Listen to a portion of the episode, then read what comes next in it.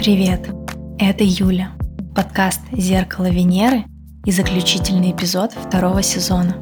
Сезона, в котором девушки необычных профессий рассказывали свои личные и профессиональные истории, вспоминали, как они выбирали свой путь, кто их поддерживал, делились своими победами и поражениями, самыми яркими и самыми тяжелыми моментами.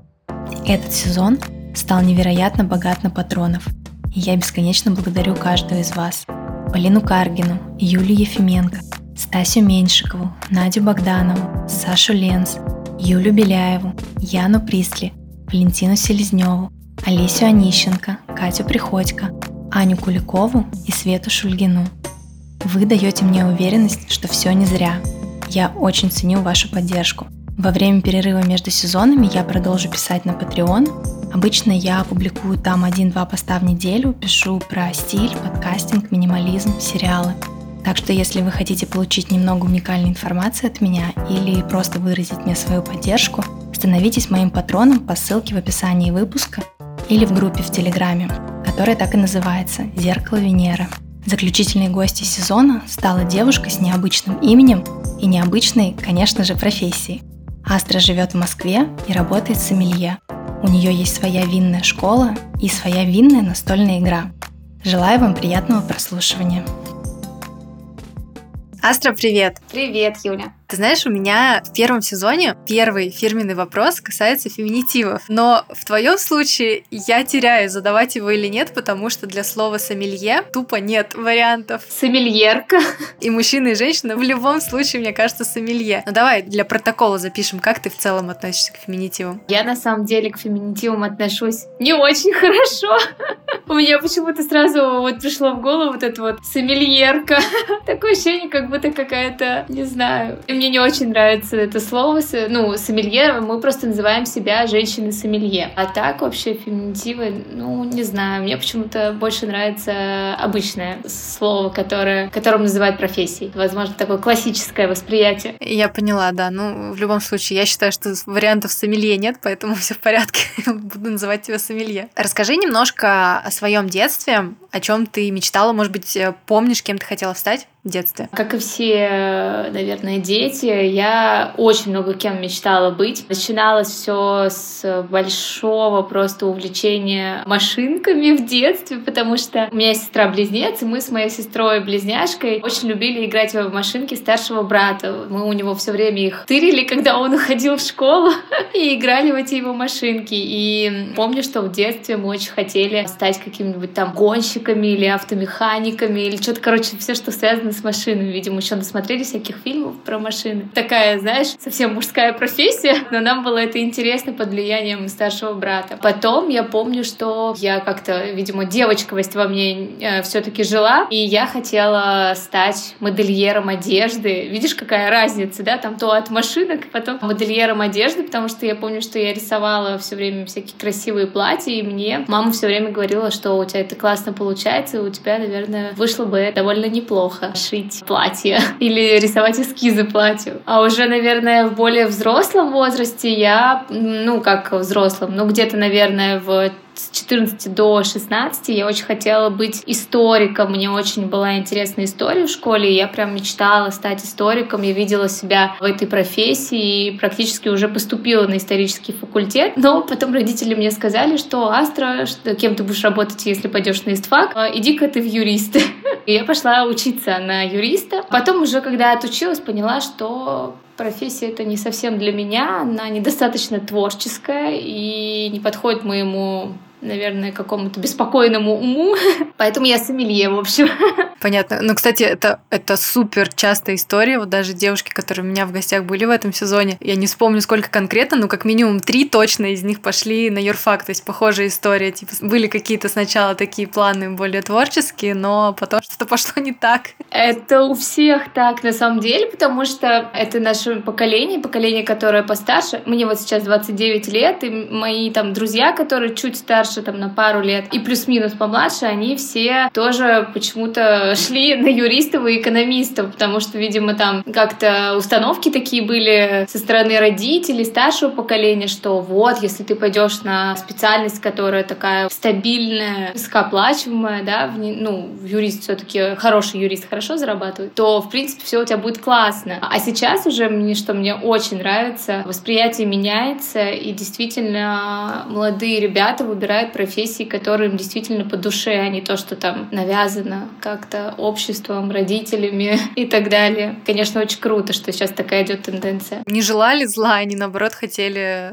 ну, всего самого хорошего, да, что какую-то стабильность, потому что, может быть, у многих ее не было в их молодости. Но да, хорошо, что у нас есть возможность вот так вот менять один, а то и не один раз э, в жизни свою специальность. Но, насколько я знаю, ты все-таки какое-то время поработала, да, юристом? Да, два месяца, нет, еще даже двух месяцев нет, как я не работаю юристом. Я проработала юристом 6 лет. Из этих шести лет э, я проработала параллельно, совмещая юридическую профессию и профессию сомелье 5 лет. То есть я 5 лет как-то умудрялась совмещать эти две профессии. И, в общем, у меня были такие периоды, когда я просто бежала после работы, там, дописав иск, бежала проводить дегустации или проводить лекции в школе сомелье, в школе, которую я вот как раз организовала два года назад. То есть это, конечно, такой был сложный период, но очень интересный. Расскажи немножко, как вообще так получилось, как появилось вино в твоей жизни в таком профессиональном плане, а не просто пойти попить вина где-нибудь на красивой веранде? Ой, все начало, началось с юриспруденции, потому что когда я устроилась работать э, юристом, я устроилась работать в компанию, которая занималась банкротством, и мы банкротили виноторговую компанию. И, в общем, так и вышло, что с этой виноторговой компанией мы очень часто общались с представителями там поставщиков, мы часто общались вообще с э, различными менеджерами, которые занимаются закупками вин и так далее. И, в общем, как-то так меня унесло. У меня еще руководитель э, был увлеченный тоже вином, такой винный энтузиаст. И мы как-то с ним постоянно после разных переговоров с этими ребятами общались на тему вина. И как-то так у меня в один прекрасный день возникла мысль, что э, я хочу пойти учиться в школу сомелье семье. После очередной хорошей премии я решилась на то, чтобы пойти учиться. И вот всегда почему-то удивляюсь этому, но я сразу пошла учиться на профессиональный курс. То есть э, я могла там пойти на полупрофи, еще там ну, какие-то любительские курсы. А я почему-то сразу пошла на профессиональный курс. Сейчас я не могу объяснить почему, но это было правильное решение, потому что в дальнейшем я поняла, ну вот уже после окончания этого курса я сразу поняла, что я точно хочу заниматься сомелье как профессией. Хочу прям посвятить э, свою жизнь этому, поэтому, конечно, это было правильно. Я, видимо, как-то это ванговала, когда принимала решение. На протяжении всего этого периода у тебя какие-то сомнения появлялись? Или, в принципе, вот именно в этой профессии у тебя такого не было? Ой, было. И, и в той, и в этой профессии это было. Причем, когда я вообще только у меня возникла мысль э, пойти учиться в школу сомелье, и после того, как я поняла, что я хочу работать сомелье по профессии, у меня был очень большой страх, что я не смогу, что вообще я не могу чувствовать все эти ароматы, как чувствуют другие сомелье. И почему-то я была убеждена, что у меня вообще никакущий нос. То есть нос сомелье — это же самый главный инструмент. У меня прям был действительно большой страх, то, что я не смогу. Относительно какой-то теоретической базы я вообще не сомневалась, потому что, в принципе, я была лучшая на курсе в школе сомелье. Но вот э, с каким-то восприятием вина мне было прям тяжело. Я очень долго тренировалась, чтобы лучше чувствовать ароматы. И вообще вкус аромата, разбирать прям ароматы вина. Поэтому это, конечно, очень большой путь. И в самом начале мне было жутко страшно, вот прям вообще. Я была убеждена, что я вообще ничего из меня не выйдет. Никакого толка из тебя астра не выйдет. Это только потом. Это классика, мне кажется, для женщин. сомневаться. Конечно, конечно. Мы постоянно думаем, что мы ничего не можем. Ну, то есть, особенно на начальном этапе, мне кажется, это всегда, да, мне кажется, у всех бывает такой страх, что ты ничего не сможешь, что у тебя не получится. Потому что ты смотришь на всех этих там великих представителей твоей профессии и думаешь, ну, они-то вообще такие крутые, а ты кто вообще, вот что ты себя представляешь? А потом в дальнейшем ты осознаешь и понимаешь, понимаешь, что ты постепенно, постепенно, но идешь к этому успеху. Ну, конечно, да, просто мы на разных этапах. Ты только в самом начале пути, а эти люди уже там много-много лет, конечно. Вс- всем бы нам это понимать сразу. Скажи, а как твои близкие отнеслись вот к этой идее пробовать себя именно в работе с сомелье? Может быть, твои родители, твоя сестра, они тебя поддержали? Ой, ну сестра, она вообще у меня такой человек, она меня во всем поддерживает очень. Это самый близкий и самый родной мне человек. Ну, в общем, для близнецов это не странно.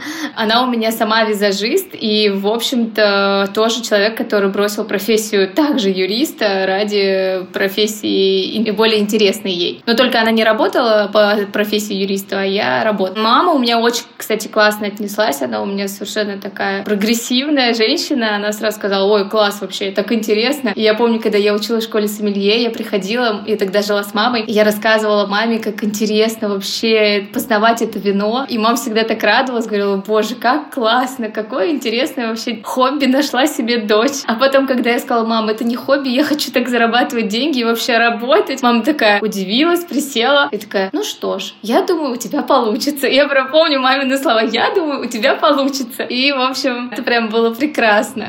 Папа у меня, ну, он такой более консервативных взглядов, и иногда он мне такой задает вопрос всегда, типа, типа, Астра, когда ты пойдешь на работу? А я такая говорю, пап, я работаю. Он такой говорит, а ты все-таки юристом не хочешь продолжить? Я говорю, нет, пап, мне очень нравится моя профессия сейчас, и это приносит мне колоссальное удовольствие, и вообще я точно знаю, что я на своем месте. Тогда он успокаивается. А другие люди, как обычно, реагируют? Ну, например, ты с кем-то знакомишься, да, просто там в какой-то неформальной обстановке, когда люди узнают, что ты сомелье, как они с интересом или все-таки как с какой-то скептицизм бывает? У меня ни разу, кстати, не встречались люди, которые со скептицизмом принимали признавали мою профессию. Наоборот, все почему-то сразу радовались. Даже больше, чем когда я им говорила, что я юрист. Видимо, юристы не так нужны, как сомелье моим друзьям. Но в целом, действительно, большинство моих знакомых были рады, что я занимаюсь именно этой профессией. И, знаешь, так часто бывает. Мне, например, пишут друзья, Астра, привет, у меня к тебе профессиональный вопрос. И я сразу так замиранием сердца такая думаю, блин, хоть бы про вино, хоть бы про вино, хоть бы не юридически. И он такой говорит, мне нужно подобрать вино. И я сразу такая, фу, слава слава богу. То есть, конечно, они все рады, потому что я им помогаю выбирать вино. Я вообще всем друзьям и всем своим подписчикам я говорю, что, друзья, если вы не знаете, там, какое вам выпить вино сегодня вечером, и вы действительно стоите у винной полки и теряетесь у этой винной полки, пишите мне в директ. Я практически всегда онлайн. Если только я не провожу дегустацию, отвечу с большим удовольствием, я посоветую, потому что, если честно, я понимаю, как это страшно стоять у огромного количества вина и нифига не понимать, что ты хочешь вообще вообще сейчас и как тебе сделать этот выбор. Поэтому я с удовольствием помогаю вообще. Так круто. Я обязательно оставлю ссылку на тебя. я сама буду пользоваться, я думаю, этой возможностью. Может быть, кто-то еще. Кстати, один из вопросов у меня был, есть ли какие-то лайфхаки, которые помогут, ну, вот обычному человеку выбрать вино? Или все-таки при возможности лучше попросить совета? Смотря на какой уровень у человека, ну, винного какого-то вообще познания. Но в целом я всегда рекомендую смотреть на страну сорт. Если хотя бы вот это вот как-то запомнить, особенно страны Нового Света, там Австралия, Новая Зеландия, Аргентина и Америка и так далее, эти страны, они очень э, четко закрепляют за собой определенные сорта они там называются флагманские сорта винограда. То есть, если ты выбираешь вино из Новой, ну, например, из Новой Зеландии, да, то, скорее всего, стоит выбрать новозеландский савиньон блан, потому что вот он такой популярный, и он там действительно получается классно. Если ты, например, выбираешь э, вино к стейкам и думаешь о Мальбеке, то рекомендуется, конечно, взять аргентинский, потому что он самый такой мощный, насыщенный, ягодный там, и хорошо подчеркнет вот особенности мяса. Но здесь, конечно, это прям вот какая-то маленькая вершинка айсберга, все-таки, наверное, должно быть какое-то хоть минимальное понимание, да, там, сочетание гастрономии и вообще сочетание вин. Наверное, это очень трудно. В общем, пишите Астре. Да, да, пишите Астре, я с удовольствием помогу.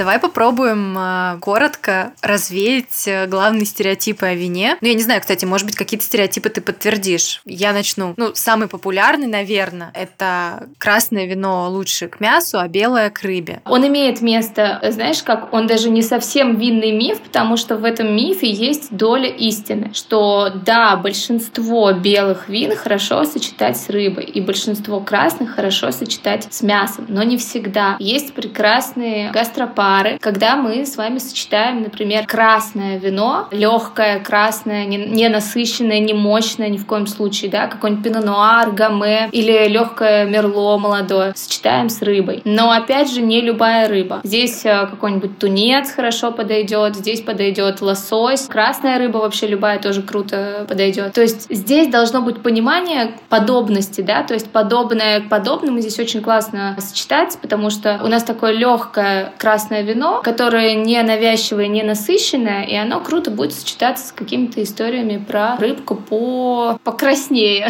Ой, а по поводу мяса с белым, ну это вообще прекрасная, моя любимая, кстати, гастропара. Это шардоне, выдержанный в бочке, и какая-нибудь индейка в сливочном соусе, или курица в сливочном соусе. То есть вообще все эти прекрасные... Ну, то есть белое, опять же, с белым, да? Да, да, да, да, да. Белое мясо с э, белым вином, но уже тут получается, что как бы мясо, оно в цвете относительно других видов мяса, да, оно менее насыщенное, но вино в цвете шардоне, которое мы с вами подберем, оно получается самое, одно из самых насыщенных, потому что оно такое жидкое золото в бокале. Это просто большая-большая моя любовь. Я неравнодушна к этому сорту, поэтому, конечно, шардоне просто прекрасен, уникален, интересен и очень многогранен. Поэтому, конечно, здесь нужно делать подборки, но очень аккуратно. А по поводу того, что это миф, ну, наверное, это не то, чтобы даже миф, это, знаешь, какое-то общее мнение. И если, в общем-то, ты будешь его придерживаться, в большинстве случаев, в большинстве, не всегда, оно сработает, потому что большинство вин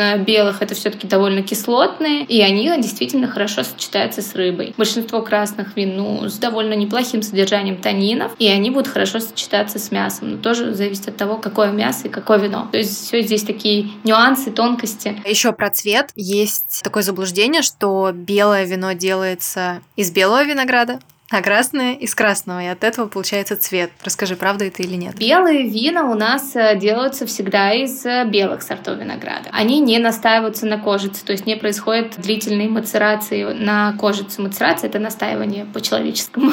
А красные вина у нас всегда настаиваются на кожице, и поэтому мы получаем такой яркий, насыщенный цвет. Но ягода винограда, технического винограда для производства вина, практически любого, она внутри прозрачная, и мы можем сделать, например, белое вино из красного. Самый яркий пример — это восхитительные бланды-нуары в шампане. Любые игристые вина, производимые зачастую классическим методом производства игристых, они у нас как раз делаются, например, бланды-нуар на этикетке написаны, и ты, если не подготовлен, такой думаешь, что это такое вообще белое из черного? Ну, как бы с французского переводится белое из черного. Что это вообще может быть, да? А это как раз-таки вот белое вино игристое, произведенное из красных сортов винограда, которые просто не настаивались на коже, кожицы, кожицу сразу убрали, и цвет э, вино не дало. Соответственно, розовое вино — это вино, которое произведено из красных сортов винограда. Там иногда, конечно, делают ассамбляж белых и красных, но это редко. Но в целом это красные сорта, которые просто непродолжительное время настаиваются на этой кожице. Получается тот или иной оттенок розе, который зависит от того, какой оттенок хочет винодел получить. Так что, да, белые вина мы можем сделать из красных сортов, но из красного винограда сделать белое делают, кстати, но это крайне редко, потому что все же все равно бывают э, некоторые оттенки. Надо высветлять вино, это уже так трудоемкий процесс, поэтому обратная ситуация случается реже. Следующий стереотип, что чем дороже вино, тем оно лучше. Это ужасный стереотип, потому что если жить с этим стереотипом, то можно просто разориться. Ведь столько прекрасных, интересных вин, которые я прям очень часто, кстати, делаю в Инстаграме у себя в блоге. Подборки вин, например, до 1000 рублей или подборка классных игристых, сделанных классическим методом, там, до 3000 рублей. То есть, ну, это действительно такая история, когда ты можешь выбрать хорошие, интересные вина в доступном для тебя ценовом диапазоне. Но единственное, конечно, такой такой момент, что я все-таки предлагаю вина менее 300 рублей по акции, если это прям совсем какая-то супер крутая акция, не брать, но это прям совсем уже какая-то странная история. Ну, там себестоимость, наверное, вина просто не может такая быть, да, наверное, хорошего. Ну, это просто дешевый виноматериал, дешевый виноград. Скорее всего, чаще всего это, если это российское вино, то это привозной виноматериал. Это как бы неплохо, это не порошковое вино, потому что следующий винный миф — это действительно миф про порошковые вина, что почему-то бытует такое мнение, что существует сейчас порошковое вино и делают вина из порошка. На самом деле это просто намного сложнее, чем сделать вино из просто плохого вина. Ну, как бы не то, что плохого, некачественного винограда. Я считаю, что дорогие вина, да, чаще всего они круче, чем вина, которые дешевле. И если у тебя много денег, то, в общем, можно идти по этому пути. Но можно лишить себя прекрасной возможности насладиться чем-то за меньшие деньги и действительно получить колоссальное удовольствие. Вот у меня самый яркий пример. Я очень часто его привожу своим э, и студентам в школе, и вообще на дегустациях. Я всегда говорю, что если вы хотите удивить своих гостей, но при этом у вас там какая-нибудь вечеринка, да, люди не очень разбираются, например, в вине, а вы разбираетесь, вы хотите и себе хорошо хорошо сделать и гостям. В таком случае я прям очень э, рекомендую примитива. Это сорт винограда из юга Италии, Апулия, и он совершенно недорогой. Э, там бутылка, ну, от 700 рублей там до 1000, ну, иногда там чуть больше, но в целом это не всегда небольшой ценовой диапазон, и это действительно вино, созданное, чтобы всем нравиться. Вот оно прям... Ты меня заинтриговала, я не пробовала. Это действительно недорого. И большинство людей, например, дегустируя вслепую недорогие вина, магазина дают им более высокий ценовой диапазон, чем а, у них есть на самом деле. Это лучший способ как раз проверить вот этот вот винный миф на деле. Слепая дегустация, то есть дегустируешь слепую, и ты не видишь ни ценника, ты не видишь ни этикетки, не привязываешься к там какому-то именитому производителю. Ты просто пробуешь это вино и делаешь свой вывод, да, нравится оно тебе или нет. И это прям самый лучший способ, поэтому я большой фанат слепых дегустаций, чтобы мы не, не привязывались к каким-то там брендам, ценникам. И еще один такой миф. Чем старше вино, опять же, тем лучше, потому что, ну, даже вот когда люди просто выбирают там, в инотеке или, не знаю, в супермаркете вино, стараются найти какое-нибудь э, постарше, потому что вроде как оно считается лучше. В каких случаях это правда, в каких нет? Я тебе скажу так, в 90% случаев это неправда. 90 просто. 10% производимых вин всего мира имеет потенциал к выдержке. Остальные 90% произведены для того, чтобы мы их выпили сейчас. И это, казалось бы, вот такое удивительное событие, но это действительно так, потому что большинство вин производится для того, чтобы мы просто насладились ими э, там, в этом году, например, да, или максимум в следующем году. Это легкие, это массовые вина, не для долгой выдержки. Вина для долгой выдержки, они все-таки, да, чаще всего они, кстати, в ценовом диапазоне, конечно, будут повыше. Вот. И я всегда очень люблю приводить пример некоторых гостей, которые говорят, ой, вы знаете, я вот э, вчера наткнулся на прекрасное Бордо 2010 года в пятерочке за 500 рублей. Я его возьму. Я вот всегда говорю, ну возьмите. Если потом оно вам не понравится, то вы можете его просто употребить для готов. В целом, конечно, это утрировано, но это действительно такая ситуация, когда ты все-таки должен понимать, где ты берешь вино, да, да с длительной выдержкой. И все-таки какого вина ценовой диапазон, потому что, еще раз повторюсь, все-таки вина для длительной выдержки, они в ценнике, ну, в разы выше, то есть это от 2000 рублей ценник начинается точно. Последний мой самый любимый миф, я уже знаю, что это миф, но давай ты нам тоже расскажешь, что винтовая пробка это плохо, это вообще зашквар. Ты знаешь, я так и знала, когда ты сказала, что мой самый любимый миф. Я прям хотела даже предвосхитить этот твой вопрос и сказать, ты про винт сейчас начнешь говорить? про винт. Мой любимый, кстати, винт. Винтовая крышка — это прекрасно. И действительно, этот винный миф, он до сих пор существует, и я прям сталкиваюсь с ним постоянно. Я-то думала, что все вроде как всем я уже рассказала, но иногда я забываю, что каждый раз ко мне приходят новые люди с разным уровнем винного познания плане. И, конечно, очень часто бывают те люди, которых прямо жестко вот этот вот предрассудок в них сидит и никуда не уходит. У меня завтра, кстати, будет выпускной у моей четвертого выпуска школы. И вот как раз у меня в группе есть один молодой человек, он все время первые лекции, он говорил, ну, это под винтом, значит, это пить не будем. Сейчас он изменил свое мнение уже? Да, сейчас наконец-то он изменил свое мнение, он уже такое смотрит на эту винтовую крышку такой, ну ладно, это нормально, это нормально. Он себя уже успокаивает, я каждый раз ему говорю, что винт это хорошо и что это неплохо. Действительно, винтовая крышка — это просто более удобный способ закупоривания бутылки, и более того, он более экологичный, потому что никакие деревья там не вырубаются, пробковые деревья уже сейчас, э, их осталось совсем мало, они растут только в Португалии, и, в общем, только в Португалии производится один единственный завод в мире, который всех кормит пробками. А по винтовым крышкам самые главные у нас австралийцы, и они как раз вот, э, у них тоже там завод э, винтовых крышек есть. И вообще формула, разработанная для винтовой крышки, она тоже позволяет вину дышать. Просто что говорят снобы, которые, например, э, считают, что винт это плохо. Они говорят, что как же через пробку вино должно дышать, а через эту винтовую не дышит. Ее не дураки придумывали, да, все в порядке. Там инновационная система, через которую как раз тоже через поры очень маленькое, но нужное количество кислорода вино получает для того, чтобы не задохнуться и не окислиться. А второй момент винтовой крышки — это, конечно, действительно удобство, то, что если у тебя нет с собой штопора, и ничего страшного, если у тебя его нет. И потом закрыть можно, если, например, там, не знаю, осталось вино. Да, то есть это тоже удобно. Хотя у меня тут э, мои друзья все, ну как это не допил, ну что это такое?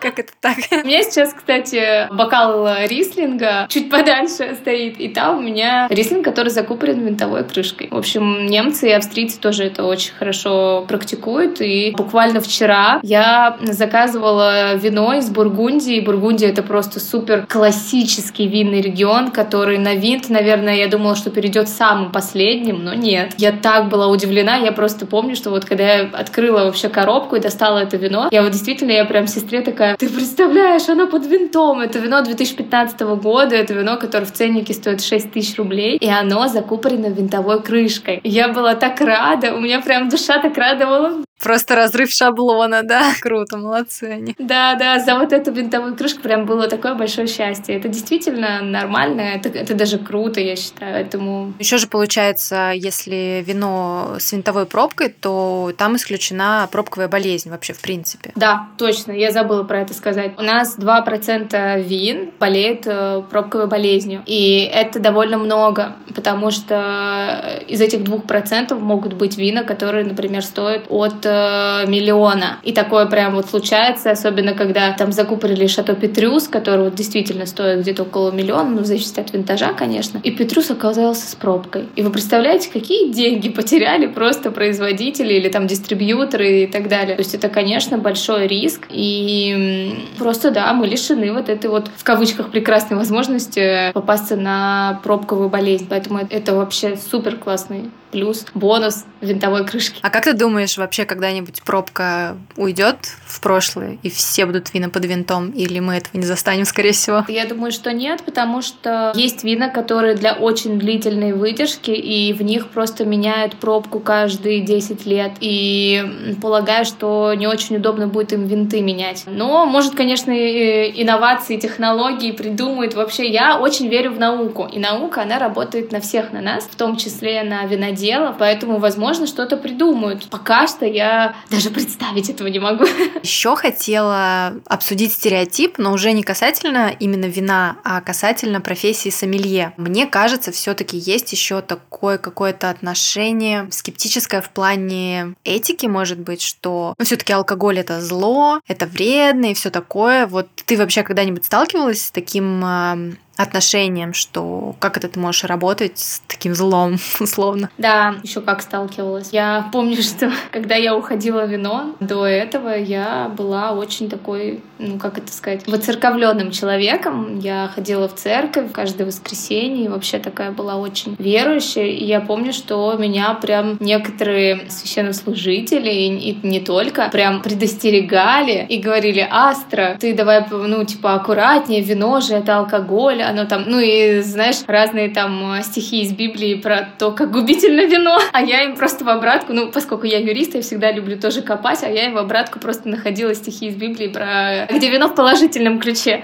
Но в целом, конечно, и не только, кстати, мои церковные там друзья и так далее, был такой стереотип, и мне кажется, у некоторых он до сих пор остался, хотя я не понимаю, почему, потому что это же профессия не алкоголика, как многие считают. Это профессия сомелье, где В большинстве случаев ты вина выплевываешь. То есть мы, если мы дегустируем много вина, там от 10 образцов, ну, я, например, не хочу опьянеть, и я выплевываю эти вина. У меня всегда есть плевательница, в которую я всегда там, выливаю или выплевываю вино. Я попробую там, например, один глоток, понимаю, какое оно там во вкусе, а дальше уже просто слушаю аромат вина. Остальное все я там выплевываю. Тут, конечно, такой момент, все зависит от человека, да, то есть есть люди, которые, в принципе, готовы выпить все и нормально себя будут чувствовать. У всех разный уровень, да, опьянения и так далее. И масса тела.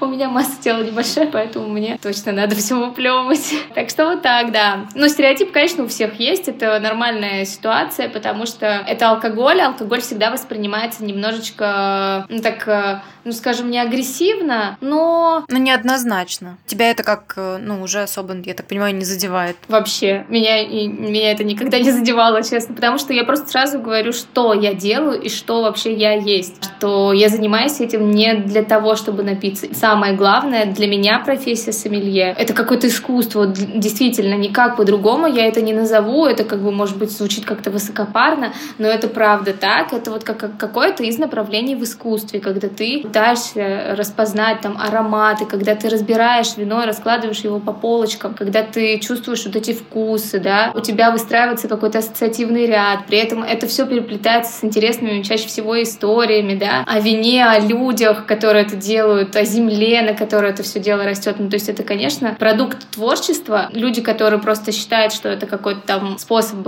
ну, как бы понятное дело, да, что это один из способов напиться, безусловно, но для меня это прежде всего какой-то вот творческий элемент. И я всегда это и доношу до людей, чтобы не было каких-то там недосказанностей, непонимания. Слушай, а ты упомянула эти всякие вкусы, там, да, ароматы. Я люблю вино, я даже, ну, какое-то время ходила на дегустации, да, мне очень нравилось этим интересоваться, заниматься, но все равно максимум, что я могла почувствовать, там, описать, э, узнать, это там, ну, какие-то цветы, фрукты, да, то есть что-то такое более понятное. Ну, максимум еще какая-то кожа, возможно, такой аромат у нее специфический. Но когда говорят э, какие-то такие привкус земли, что там еще такое смешное говорят? Угля какого-нибудь, не знаю, нефть. А нефть, да, кстати, бензольные ноты в рислингах выдержанных, это нормально. Это ты чувствуешь, да? Да, вот это я тоже могу почувствовать. Но вот какие-то такие неожиданные вещи, вы правда? Вы правда это все чувствуете или вы прикалываетесь просто? Этот вопрос тоже так часто мне задают, и я думаю, ну как же быть, как же быть? Мы не прикалываемся. И когда я только вообще начинала, и вот помнишь, я тебе рассказывала, что, боже, как они это все чувствуют, это что вообще, как я точно никогда в жизни так не смогу. Это вот были мои мысли на первых лекциях в школе сомелье. Я честно признаюсь тебе, как и ты, как и многие, я думала, что они придумывают это все. Я была убеждена просто, что это все выдумщики, причем еще какой-то сговор там сомелье по всему миру.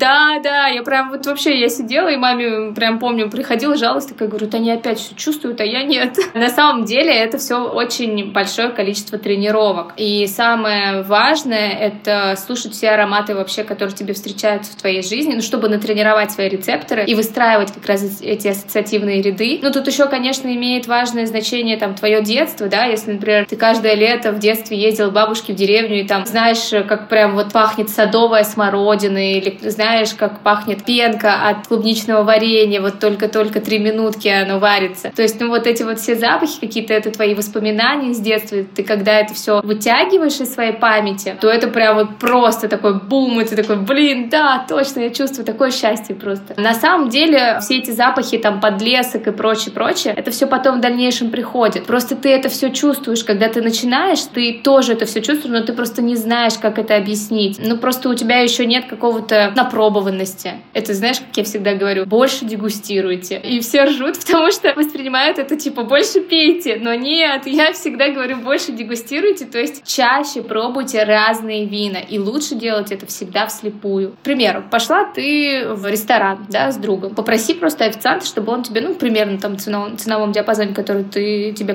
комфортен, чтобы тебе принесли бокальчик вина. И ты просто сидишь и пытаешься угадать. Я так, кстати, часто делаю. Я просто прихожу, говорю, ребята, дайте мне вот на ваш выбор. Я даже карту их не открываю для того, чтобы ну, не было подсказок каких-то, да. Просто говорю, ребят, дайте мне какое-нибудь вино из вашей карты. Сначала там некоторые официанты удивлялись, а сейчас уже все потихоньку ко мне привыкают.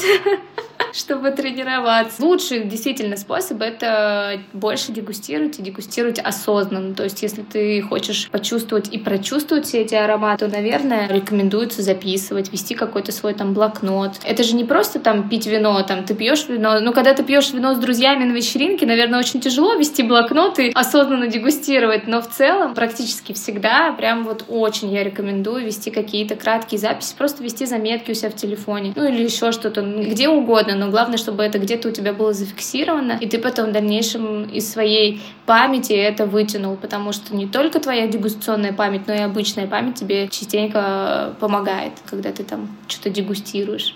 Есть у сомелье любимые вина? Или так нельзя? У тебя есть любимое вино? Это как э, лю- любимая книга, любимый фильм.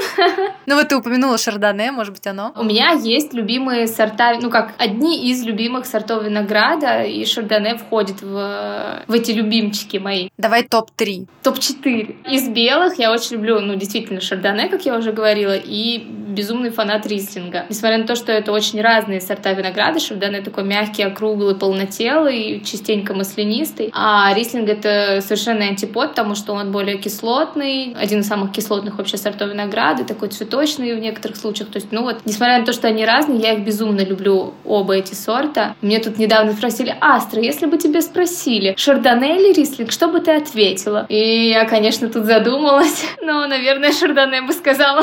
Я честно тебе сейчас признаюсь, но тогда я сказала, ничего бы не выбрала. Из красных я, э, ну, уже просто ярый фанат пино-нуара. Вообще, я фанат Бургундии и очень часто вообще даю вина Бургундии на своих дегустациях, очень часто вообще говорю про нее. Вот у меня будет 28 апреля будет дегустация по Бургундии. То есть я вообще прям очень ее люблю. Люблю и красную, и белую. Вот белая Бургундия — это шардоне, а красная Бургундия зачастую это пино-нуар. И он, конечно, относительно такой легкий, тонкий, очень элегантный сорт винограда. У него тонкая кожица, он довольно такой аристократичный, и вина из пино-нуара получаются довольно такими бледными цвете. И многие любители вина, которые любят помощнее, они всегда на пино-нуар смотрят такие, ну что ты мне компотик налила?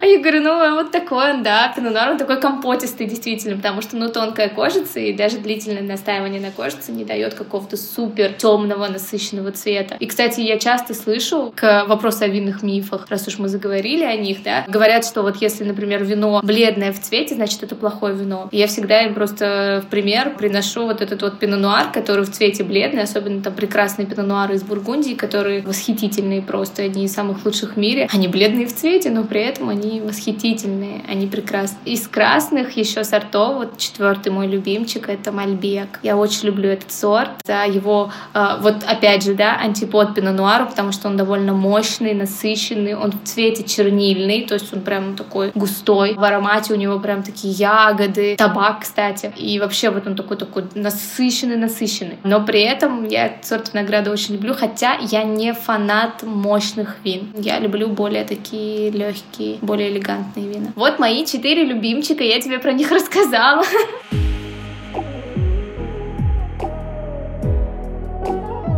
Как мы уже пару раз затронули твою деятельность, да, вот а, ты сказала, что у тебя есть своя школа, что ты проводишь дегустации, но, по-моему, какая-то вот у тебя еще есть деятельность. Расскажи о ней, что ты еще делаешь? Вообще, когда я начинала заниматься вином, я работала просто сомелье в разных ресторанах и винных барах Москвы. Я понимала, что для того, чтобы как-то научиться быть сомелье, нужно все-таки поработать сомелье в ресторане. Я это прям четко осознавала, и, конечно, я это совмещала всегда с профессией юриста и там по вечерам, по выходным работать, но это не суть. А главное, что я примерно поняла, что это такое. Ну, и довольно рано я поняла, что мне это не интересно, работать с в ресторане, потому что чаще всего люди приходят практически всегда с одинаковым запросом, и этот запрос — второе вино по ценнику в карте.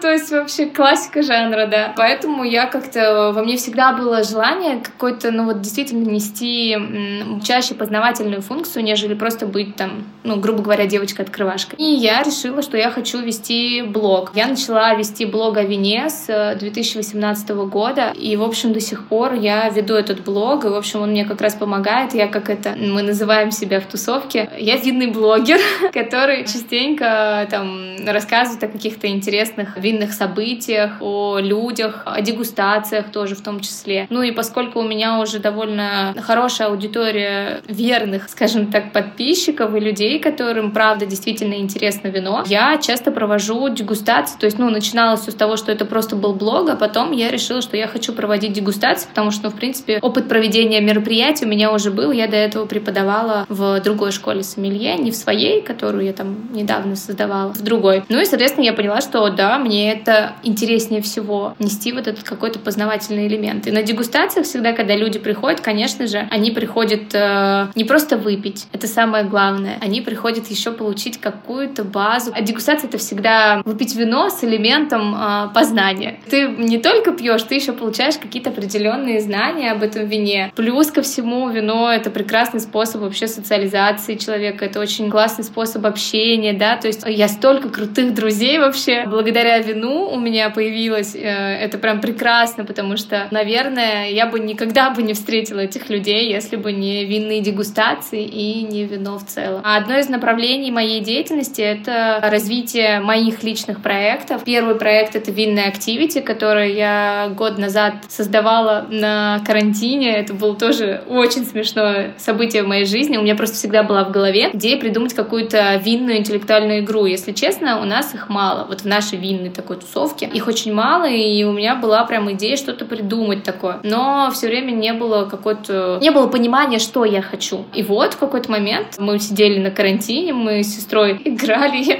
я всегда ржу, но мы играли в выкрутасы, я не знаю, знаешь ты такую игру? Мало кто про нее знает. В общем, это такая игра, где ты берешь в руки телефон, выбираешь определенную тему, там э, разные темы, например, вершители истории, кино, литература, там страны, география и так далее. Ты выбираешь тему, и, в общем, ты не видишь что, а человек, который сидит напротив тебя, тебе объясняет, там, например, э, Эммануила Канта. Рассказывает про Великобританию, но не употребляет это слово. Соответственно, конечно, нельзя употреблять однокоренные слова и само это слово. И мы сидим с ней, играем в эти выкрутасы, и у меня просто вот реально щелкнуло. И... Лампочка зажигается. Да, да, вот действительно вот эта лампочка, и я такая, блин, шога, можно же сделать винное активити. Эта игра выкрутас, она действительно с элементами активити, Элиас. И я просто смотрю такая на коробку активити, у нас там лежит вот напротив моих глаз а, обычного. И я такая думаю, боже, ведь это же просто крутая идея. И моя сестра мне такая говорит, ну блин, это, конечно, сложно будет. У вас же свои какие-то слова, где ты найдешь кучу этих разных слов, которые вине, а как ты там это все сделаешь? Я такая, сейчас все сделаю. И ты представляешь, я села, и за один день я написала эти 100 карточек, которые сейчас вот мы играем, да, в каждой карточке по 4 слова. Карточка всегда у меня построена таким образом, что на первом месте идет сорт винограда, на втором месте идет какой-нибудь там термин из виноделия или винодельческой культуры. На третьем месте я ставлю всегда регион, а на четвертом месте это какой-то производитель или личность. И вот я вот эти 100 карточек просто села за один день написала, и, конечно, это было прям вообще... Ну, это очень крутая идея. Да, и потом, когда мы вышли с карантина, я начала всячески активно продвигать. Сейчас я столкнулась с такой проблемой, что все-таки мое активити не всем заходит, потому что оно сложное. И нужно просто либо делать разные уровни, либо все-таки хоть какой-то опыт винного знания должен быть. Эта игра просто безумно круто заходит моим коллегам-профессионалам. Они просто кайфуют, тут включается такой азарт, где просто даже